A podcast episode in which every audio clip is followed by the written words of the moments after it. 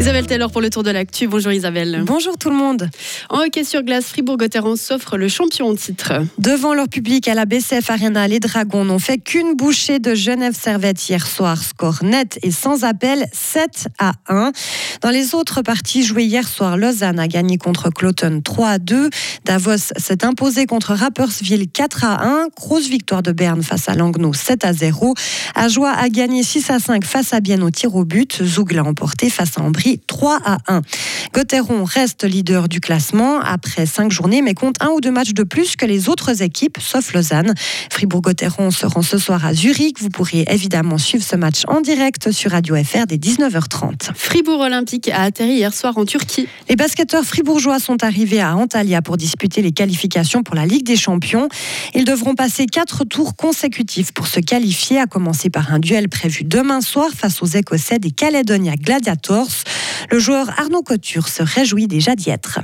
Il y a beaucoup d'impatience depuis un moment en vrai parce que on aime, enfin, on aime s'entraîner, on aime faire des, matchs de préparation, mais rien ne vaut la compétition, rien ne vaut euh, la, réalité du terrain euh, et, le fait voilà, de pouvoir commencer avec, euh, avec beaucoup d'adversité dans une grosse compétition, dans une grosse qualification.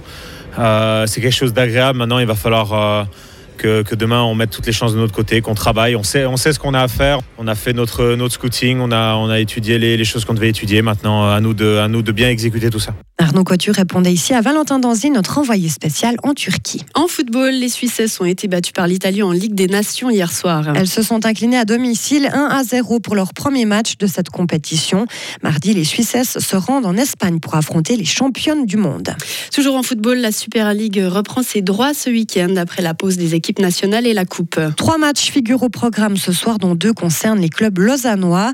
Le stade Lausanne-Ouchy se rendra dès 18h à Winterthur. Les Uriquois sont souvent redoutables devant leurs fans.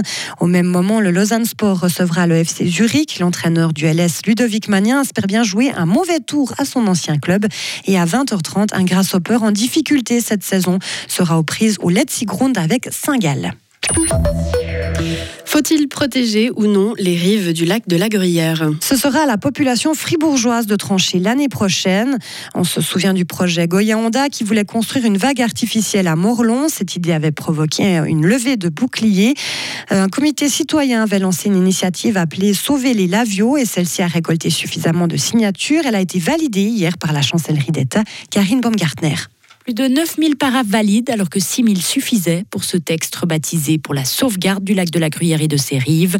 Les auteurs de l'initiative étaient surtout des habitants habitantes de la commune gruyérienne qui craignaient une arrivée en masse des surfeurs sur la presqu'île de Morland Beach.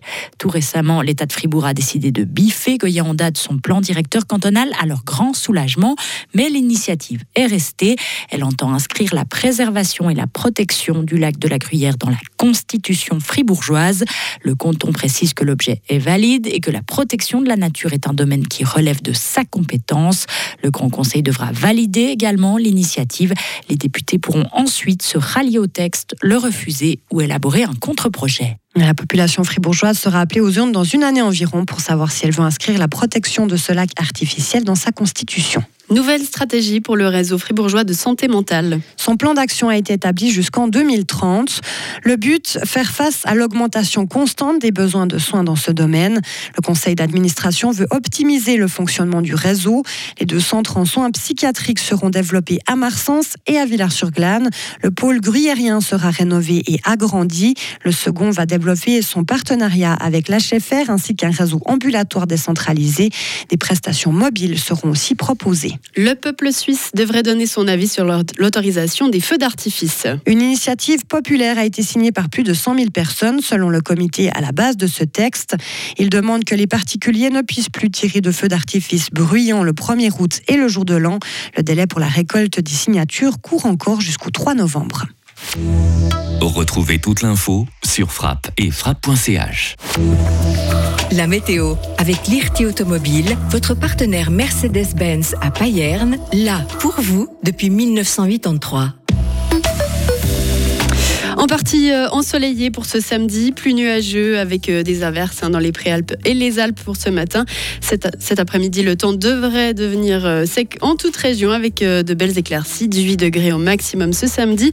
Demain, dimanche, du soleil et une bise modérée sur le plateau qui devrait faiblir dans la soirée, 20 degrés au maximum. Et puis la semaine prochaine, eh bien, s'annonce douce et ensoleillée.